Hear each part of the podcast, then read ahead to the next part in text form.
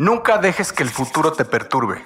Lo enfrentarás si tienes que hacerlo con las mismas armas de la razón que hoy te arman contra el presente. Marco Aurelio, el estoico.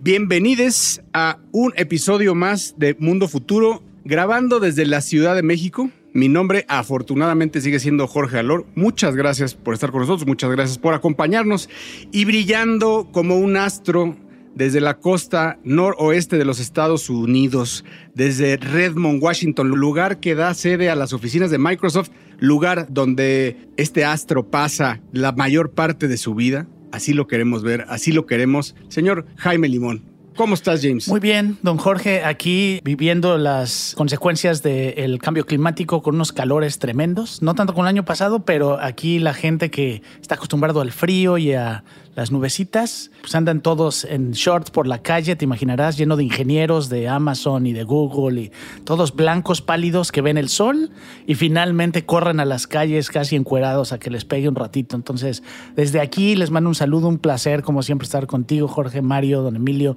y de toda la gente que nos escucha. Muy bien, James, muy bien. Encuérate, encuérate, James. Y, y brillando como una constelación desde Palo Alto, la ciudad que vio nacer al mismísimo Steve Jobs. En la costa suroeste, el amigo, el profeta Mario Valle. ¿Cómo estás, Mayito? M.C. ¿Cómo están mis carnales? Muy contento de estar el día de hoy con todos ustedes. Estábamos jugueteando con los filtros de Google Meet antes de que nuestro gran productor llegara. Hasta lo tuiteé. Muy contento y muy feliz de haber descubierto esos filtros que voy a utilizar religiosamente en cada una de mis juntas. Así que pues no podría estar yo de mejor humor para comenzar este nuevo episodio de este su podcast que le solicito le pide, como todas las semanas, que se suscriba, que nos haga un comentario, que nos haga favor de eh, darnos retroalimentación para que sepamos si le va gustando, si le vamos moviendo, si nos vamos echando un poquito para atrás. Bienvenidos y bienvenidas y bienvenides. Esto es Mundo Futuro, el principio del fin. Mundo, mundo futuro. Mundo futuro el principio del fin. Es una producción de Sonoro. Con Jorge Alor, Mario Valle y Jaime Limón.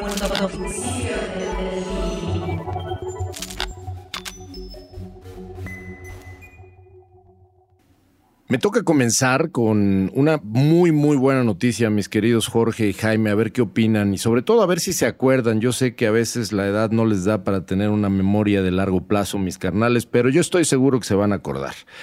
Hace muchísimos episodios de Mundo Futuro hablamos de un eh, programa que la computadora y esta tecnología de inteligencia artificial de Google llamada DeepMind tiene. Este programa se llama AlphaFold. No sé si se acuerden, pero platicamos de que este programa llamado AlphaFold estaba mapeando genómicamente las estructuras de todas las proteínas conocidas por la ciencia y que ya iba bastante adelantado. Y como esto fue el año pasado, con los pequeños avances que fue haciendo este programa, se fueron adelantando y adelantando muchos avances, el desarrollo de, muchos, de muchas buenas noticias relacionadas, por ejemplo, con el desarrollo de nuevas medicinas. Ahorita vamos a dar un par de ejemplos.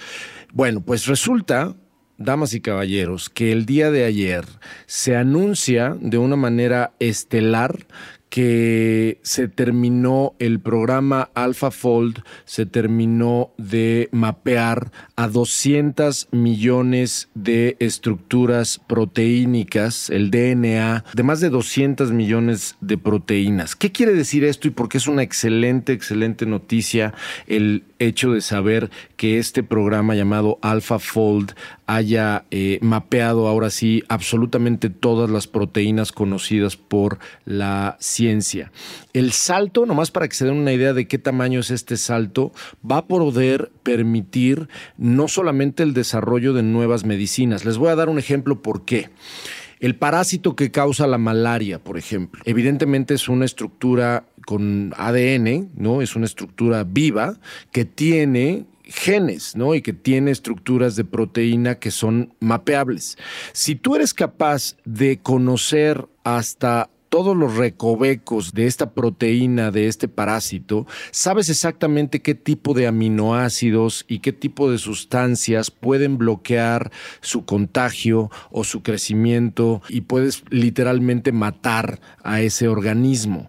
Esa es la razón por la cual el mapear a absolutamente todas las proteínas conocidas por la ciencia de los seres vivos y no vivos eh, es una gran noticia para el desarrollo de corto, mediano y largo plazo para el desarrollo de nuevas, de nuevas medicinas. Estamos hablando que en una de esas se curan enfermedades que hoy no son para nada curables, ¿no? Me parece fantástico y es una muy buena noticia. Pero es una gran noticia para la humanidad. De verdad, esas que eh, lo habíamos dicho en su momento en el capítulo en que hablamos de esto, es, es algo de lo que estamos haciendo historia, vaya, de narrarlo. Y me acuerdo mucho cuando grababa el, programa de arroba en Radioactivo, que eran los 2000, ¿no? O sea, los principios de los 2000 y que dimos una noticia parecida, eh, que decía lo del precedente, cuando se terminó de, de conocer el genoma humano. ¿Te acuerdas? Que dijimos, bueno, se terminó, hoy conocemos el genoma humano. ¿Quién nos iba a decir en ese momento que narramos el suceso? ¿Quién nos iba a decir en ese momento que quizá 20 años después íbamos a estar hablando de CRISPR? Que poder hablar de CRISPR era poder hablar de la edición genética de humanos y bueno, vaya, no solo humanos, sino cualquier forma de vida. Entonces, esto que estás diciendo es algo que podría estar hablando de que en 20 años, que obviamente no sabemos ni lo que estaríamos, hoy no tenemos ni idea de lo que estamos ladrando, ¿verdad? Este, pues en 20 años es el fin de las enfermedades. O sea, digo, cosas de ese tamaño, ¿no? O sea, por lo menos de las enfermedades como las conocemos, ¿no? Aquí hay un tema o dos temas que hay que decir y que hay que recordar que además hacen que a mí me explote la cabeza. Hay que recordar que este programa de DeepMind de Google y particularmente el AlphaFold no son un chingo de científicos trabajando, cabrón, porque esto que está diciendo Jorge del mapeo del genoma humano lo hizo un equipo de un científico que hasta salió en la portada de Wired y bueno, pues estamos hablando de un equipo de profesionales que desarrolló eh, y mapeó el genoma humano. Aquí estamos hablando de que en el 2020 DeepMind anuncia que un algoritmo, un algoritmo mapeó a más las, estructuras proteínicas de más de 20 especies, incluyendo las 20 mil proteínas expresadas por eh, una especie que ustedes y yo conocemos muy bien, que son los seres humanos. Lo, lo segundo más cabrón es que este programa de DeepMind es un open source, es database abierto 100%. Y entonces eso hace completamente... Crear nuevas enfermedades. Exactamente. Para allá voy un poco, ¿no? Porque hace Híjole. completamente disponible todo este mapeo de esas 200 millones ahora después, dos años después, eh, de esas 200 millones de proteínas conocidas por la ciencia, son completamente open source. Entonces, sí, por un lado se pueden crear nuevas medicinas, pero por otro lado se pueden crear nuevos sustitos, ¿no? Curioso porque pensando en Deep Mind, me acordé de Deep Thought, que es la esta computadora. La computadora de Hitchhiker Guide to the Galaxy. Hitchhiker's Guide to the Galaxy, que le hacen la pregunta y les dice, bueno, déjenme pensarlo, regresen en unos millones de años. En 10 millones de y años. Este, y les doy la respuesta. Probablemente así fue ahora. En vez de tener científicos, sí. fuimos con, con DeepMind, le preguntamos y ya regresó la respuesta.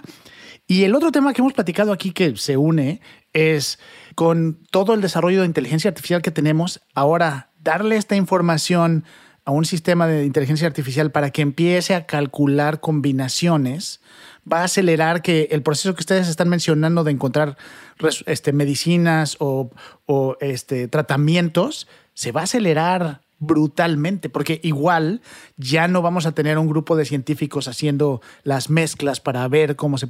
No, ya vamos a poder decirle a, un, a, una, una inteligencia artificial, esta es la base de datos, esta es la información, ponte a jugar, haz todas las combinaciones que puedas este, calcular, danos cinco y esas cinco se empiezan a hacer pruebas ya de laboratorio con científicos. Entonces, esto en vez de probablemente los 20 años que tomó de esa noticia que diste, Jorge, ahora, probablemente se van a convertir a lo mejor en cinco o seis a que empecemos a ver algunas cosas que utilizan esta información. Me llama la atención que justo leí una, una nota criticando mucho a 23andMe porque es el dueño pues, de la mayor cantidad de base de datos de ADN de seres humanos, ¿no? Entonces, si 23andMe lo hackean o se vende, eh, podrían, con esto que dice Mario, diseñar enfermedades sobre pedido para matar a una persona o a un grupo de personas. ¿no? ¿Vi- ¿Vieron la última película de James Bond? De No Time to Ah, Die. sí, ah, bueno, ahí- ahí sa- sale algo parecido. Justo, sí, sí. esa es la trama, justamente. Otra de las aplicaciones que presenta este avance y esta noticia que fue soltada el, el 26 de julio del 2022, porque yo sé que ustedes están escuchando esto algunos días después, pero bueno, vale la pena mencionar que esto es una noticia importante y que va a impactar definitivamente nuestro mundo futuro, es que eh, al haber mapeado y predicho, ¿no? Algorítmicamente esta inteligencia artificial, las 200 millones o más de 200 millones de estructuras proteínicas que son conocidas por la ciencia, también hay una aplicación que tiene una muy buena noticia potencialmente y estamos hablando de el, el- el gran problema de que se acabe el alimento en el mundo, el gran problema de que se acaben las semillas, de que se acabe la tierra fértil,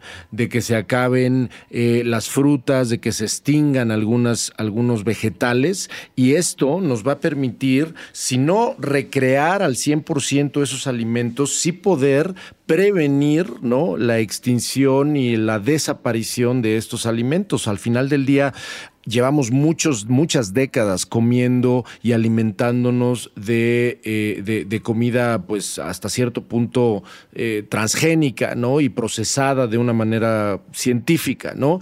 Ah, salvo, salvo todas las personas que nos están escuchando en la Condesa y en la Roma que comen pura este, comida, comida Farm to este, table, orgánica. farm- el y- farm to table. exacto, farm, Farm to to table. ¿no? table. Y, y- y algunas, y algunas personas que nos escuchan en español aquí, aquí a la vuelta en Palo Alto. Este, pero bueno, independientemente de ese tema, llevamos muchos años comiendo eh, alimentos que tienen algún tipo de procesamiento genético. Esto también estaría entonces abriendo la puerta para procesar genéticamente, proteínicamente, estructuras de alimentos para protegernos de que, de, que no desaparezcan. Entonces estamos hablando de que entonces podríamos estar ante la antesala eh, o enfrente de, de, de un potencial cambio radical de una tendencia que estaba siendo muy pesimista, que es se nos va a acabar la comida, se nos van a acabar las semillas, se nos va a acabar la tierra, ¿no? Hablábamos justo el, episodio anterior de eso, ¿no? Que, ya no hay sriracha, que no hay vainilla, que ya, ya empieza a haber escasez porque pues la tierra y los productores no da más, ¿no? Eh, pero creo que eso se junta, Mario, con lo que hemos hablado mucho de- de- del futuro del- de, la alimentación como tal y de que se está procesando los alimentos pues sintéticamente de alguna forma vía proteínas fabricando la carne y eso pues es una tendencia que no va a frenarse. Entonces, pues en ese sentido no veo, no veo que nos deparen los próximos 15, 20 años eh, un futuro tan negro, ¿no? En donde necesitamos cada vez más tierra para sembrar más cosas y pues, genéticamente hacerlas más productivas y más fértiles y, y- y hay más gente consumiendo. Entonces, pues yo no veo que esté mal. Entonces, por donde quiera que lo veo, acabas de dar una, una de las grandes, de los grandes, grandes jonrones de lo que nos espera en el mundo futuro. Estás escuchando. Estás escuchando. escuchando. Mundo futuro. Mundo futuro.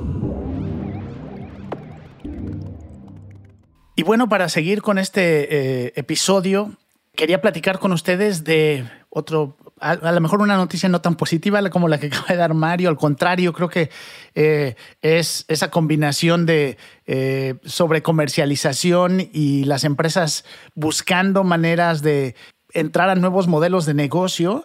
Y esta creo que es algo, una noticia que, que leí hace poco que no le está gustando a nadie, pero que sí define el principio del fin de lo que significa ser totalmente dueño de tu automóvil. Eh, ¿Y a qué voy? No estoy hablando de servicios de, eh, vehículos o Uber, no, estoy hablando de que eh, cuando ustedes compran un auto, el auto trae ciertas funciones ya incluidas en el automóvil. Y lo que están haciendo algunas empresas es que como ya esas funciones están controladas por software, pueden habilitar o deshabilitar esas funciones de manera remota o yendo a un taller autorizado. Y el mejor ejemplo de esto es algo que BMW está probando en, algunos países, e incluyendo Corea del Sur, donde te quieren cobrar, bueno, más bien ya, está, ya están cobrando una suscripción de 18 dólares al mes para que de manera remota con el software puedan activar el calentador de asientos de tu coche. Calentador de asientos as a service. In the cloud. Y mis amigos de BMW, la verdad es que son bastante agresivos en estas pruebas que han hecho. De, de hecho, cuando arrancó, que no era normal que tuvieras Apple CarPlay o Android Auto en, en tu automóvil, querían cobrar y en algún momento probaron eh, cobrar 80 dólares al mes al dueño del automóvil para activarle CarPlay o Android Auto. Eso no funcionó, obviamente. Obviamente que no, imagínate. Pero en el caso de los 18 ya empezaron a ver algunas, algunas personas que se están suscribiendo y obviamente pues ya les brillaron los ojos de una empresa que se llama Cox Automotive. Hizo un- una encuesta y obviamente el, el 20 solo el 25% de la gente estaría dispuesta a pensar en que podría suscribirse a ciertas funciones, ya sea de seguridad o de mejora del auto o eh, servicios adicionales, ¿no? Pero el resto de la gente obviamente no está a gusto con eso. Aún así, General Motors, en una revisión, en una plática con sus inversionistas, anunció que lleva ganados 2 billones de dólares en servicios de suscripción. Esto obviamente incluye muchas cosas, este, servicios de apoyo, y, pero obvio, le están brillando los ojos a todo el mundo. El OnStar ha sido un hitazo a través de los, de, de Sí. los años, ¿no? O sea, es algo que salió hace mucho tiempo y ha jalado increíble. Sí, yo creo que te da muchísima. eh, y- pero además se, se siente como un servicio adicional eh, a tu coche, ¿no? No es algo que sientes que es parte de tu coche y que se activa. Es el servicio remoto. Bueno, y no sé si está aquí en, en México, ¿eh? Bueno, no, no sé si está fuera de los Estados Unidos, pero, pero que con un botón este, te mandan asistencia estés donde estés. Sí, exacto. Y creo que ese le, impactó un poco pues, los celulares y otros servicios que eh, en su momento, cuando salió OnStar, no era tan común tener un celular y poder tener ese tipo de apoyo. Pero General Motors lo que dijo es que calcula que si todo va como ellos piensan, para el final de la década, este va a ser un negocio de 25 billones de dólares. Este negocio de suscripción, lo cual los pondría en las mismas ligas a servicios de suscripción como Netflix, Spotify o Pelotón, que Pelotón es el mismo concepto un poco, ¿no? O sea, pero oye, pero solo porque te calienten el trasero, bueno, habrá que ver cuando hace mucho frío, ¿no? Pero, pero no sé, yo creo que te van a hacer paquetes, ¿no? Paquetes de calentarte el asiento, calentar el, este, el volante, este, que el que vibra cuando, cuando te estás cambiando de carril, ¿no? Pero fíjate, todo eso que estás diciendo este, me suena lógico si te dicen cuando lo compras, ok, si paga usted extra, aquí lo tiene. Estos cuates no, estos cuates están diciendo, te lo activamos, lo pagas al mes el día que ya no pagas esto, ya no tienes esto. el día que no pagas te desconectan los frenos. Y no es que no es que yo la traiga contra nuestro amigo Elon Musk, pero él puso la verdad el ejemplo eh, y, y llegó en algunos eh, el ejemplo de llevar las microtransacciones a la industria automotriz, incluyendo en algún momento lo que hizo es que sus baterías te limitaba el, el cuánto podía durar o cargar la batería si no pagabas extra, aunque tu automóvil estuviera listo para más, ¿no? Lo que está sucediendo también hay que voltear a ver que lo que está sucediendo con la industria automotriz, carnales, es que les está yendo de la chingada, cabrón. Y entonces la búsqueda desesperada de nuevos revenue streams, la búsqueda desesperada de nuevas formas de sacarle dinero, es mucho como las aerolíneas, ¿no?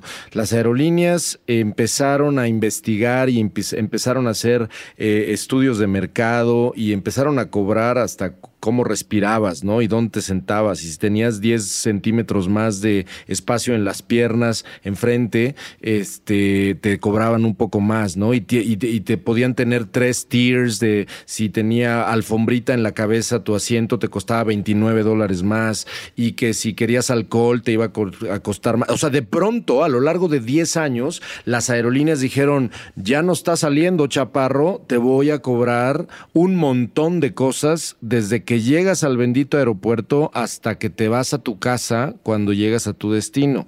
Y al final del día, pues funcionó nos tuvimos que formar por la derecha. No estoy, no estoy hablando de un esquema de suscripción, pero esto que estás diciendo, Jaime, a mí me pinta o me, me, me recuerda pues que las armadoras llevan dos problemas. Uno, que en la era pospandémica las armadoras han tenido problemas tremendos, tremendos de distribución de partes y de todo lo que tiene que ver con la cadena de suministro para poder construir sus chingaderas.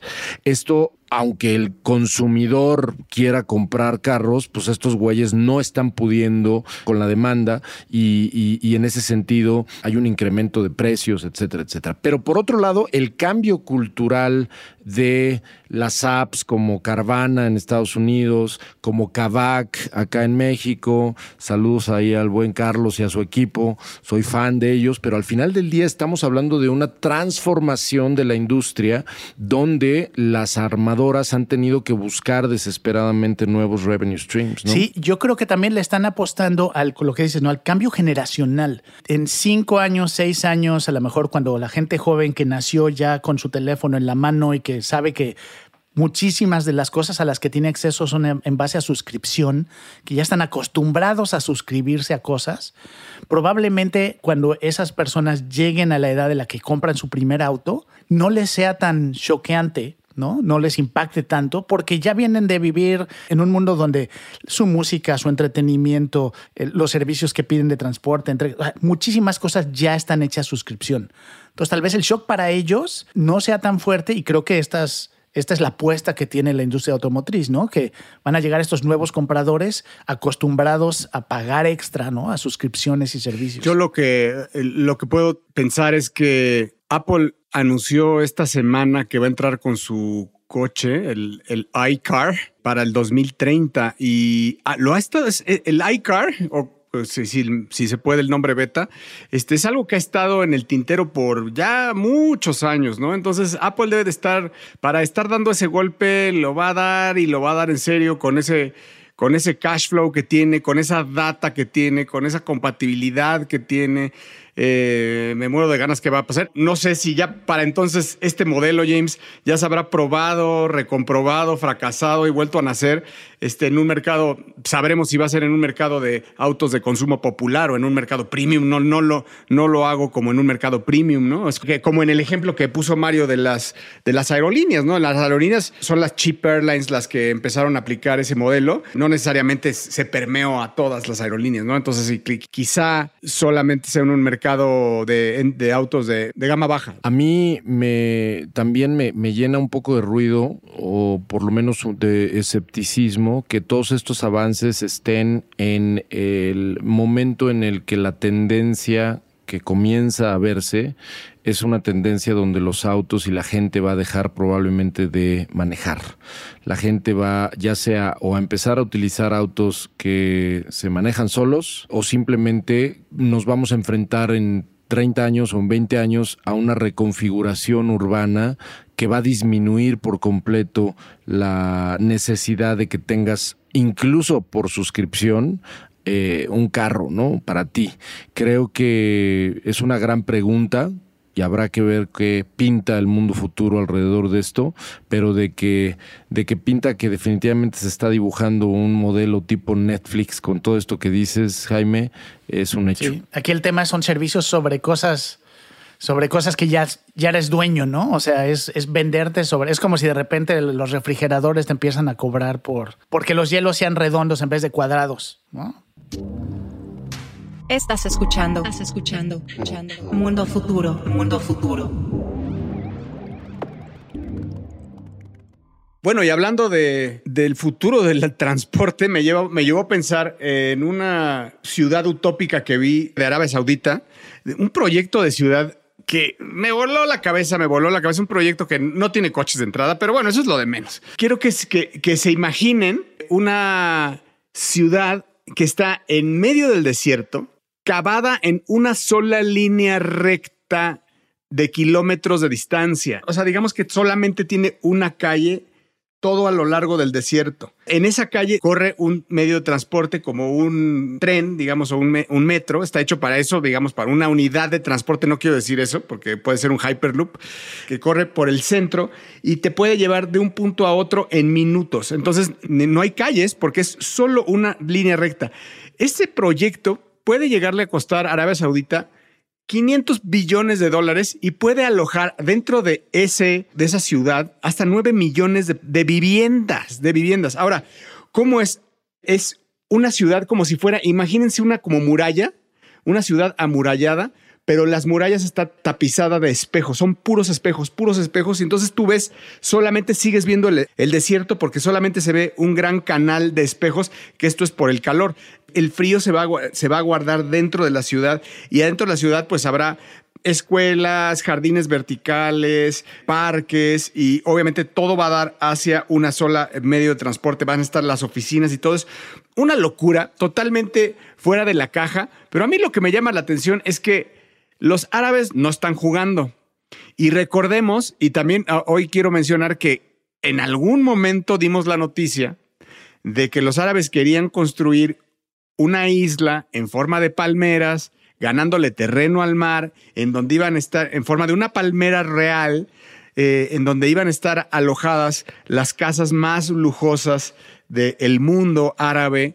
Y lo lograron, y lo que, que se iba a ver desde la luna, decían, ¿no? Y lo lograron. Y después no solo hicieron la, luego hicieron un mapa mundi y han hecho, vaya, vaya, no solo hicieron una, por lo menos hay tres o cuatro desarrollos de esos. Lo, lo hicieron. Hicieron la, el Burj Khalifa, que es el edificio más alto del mundo. Dijeron, voy a hacer el Burj Khalifa, el edificio más alto del mundo, y por mucho. Bueno, el mismo Dubai, Mario. El mismo Dubai es un proyecto en donde dijeron, aquí, aquí voy a hacer una ciudad, la más, la del máximo entretenimiento, la más rica en el mundo, el que va a tener los rascacielos más grandes, eso, y lo están haciendo. Entonces, esta ciudad, que bueno, no, no es de los Emiratos, es Arabia Saudita, pero igual están cuajados en billetes. Yo no, no, no lo echaría en nada más una concepción pacheca del futuro. Tiene todo el sentido hacer una, una, una ciudad toda horizontal en un riel, en donde la gente se comunica en cinco minutos de un lugar a otro, se guarda el frío en medio del desierto, cavada. Vaya, es,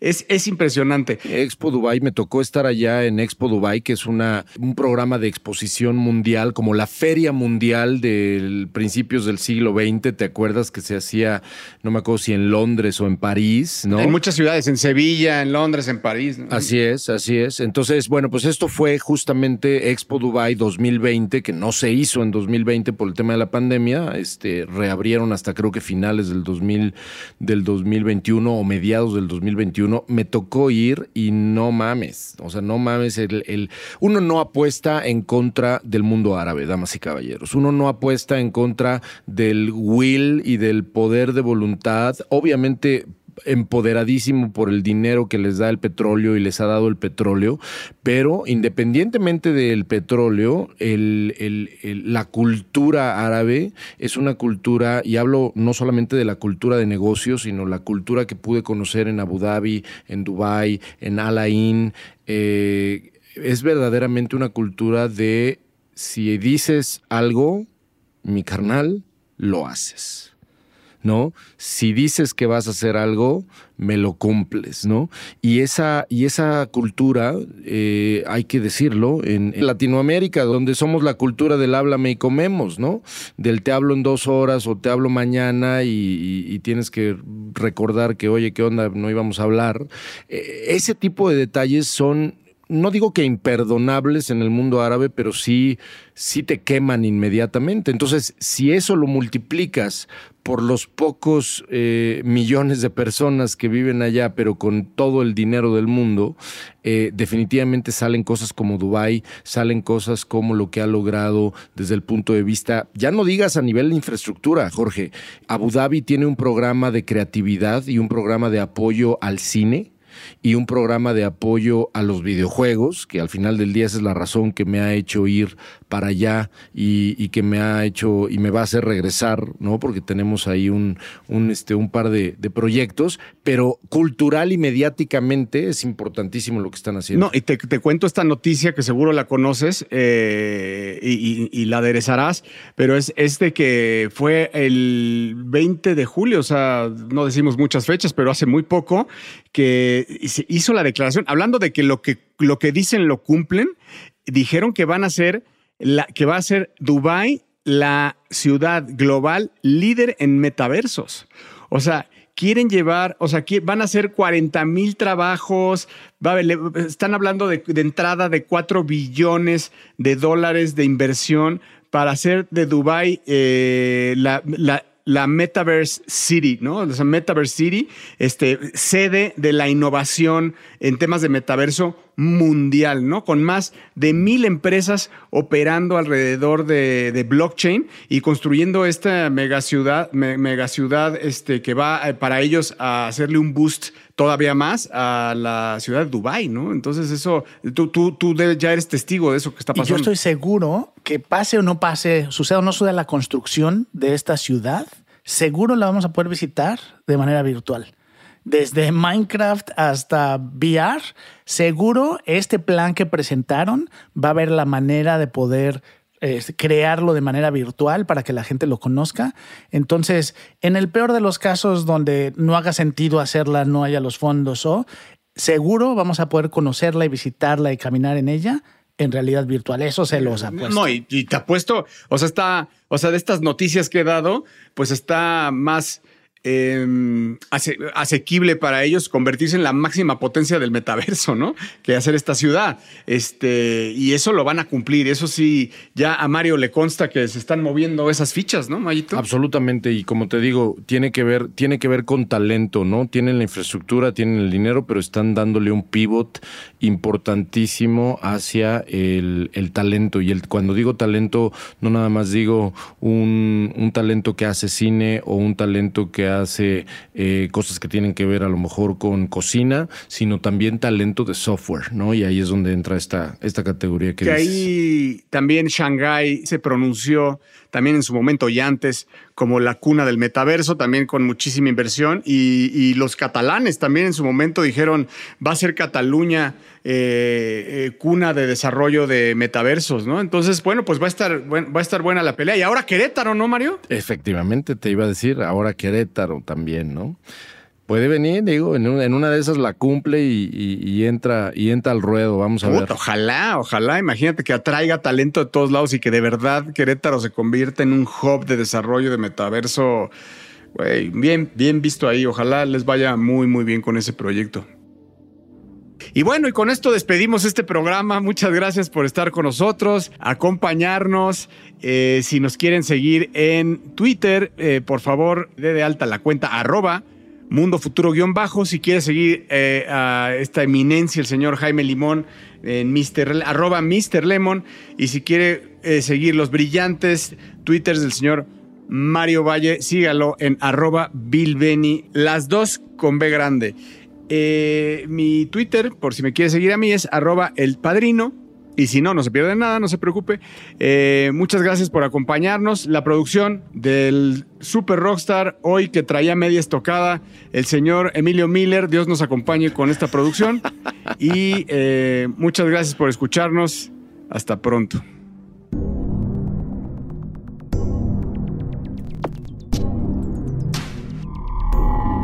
Esto fue, esto fue, Mundo Futuro, Mundo Futuro, el principio del fin. Síguenos en Twitter, Spotify y Apple Podcasts.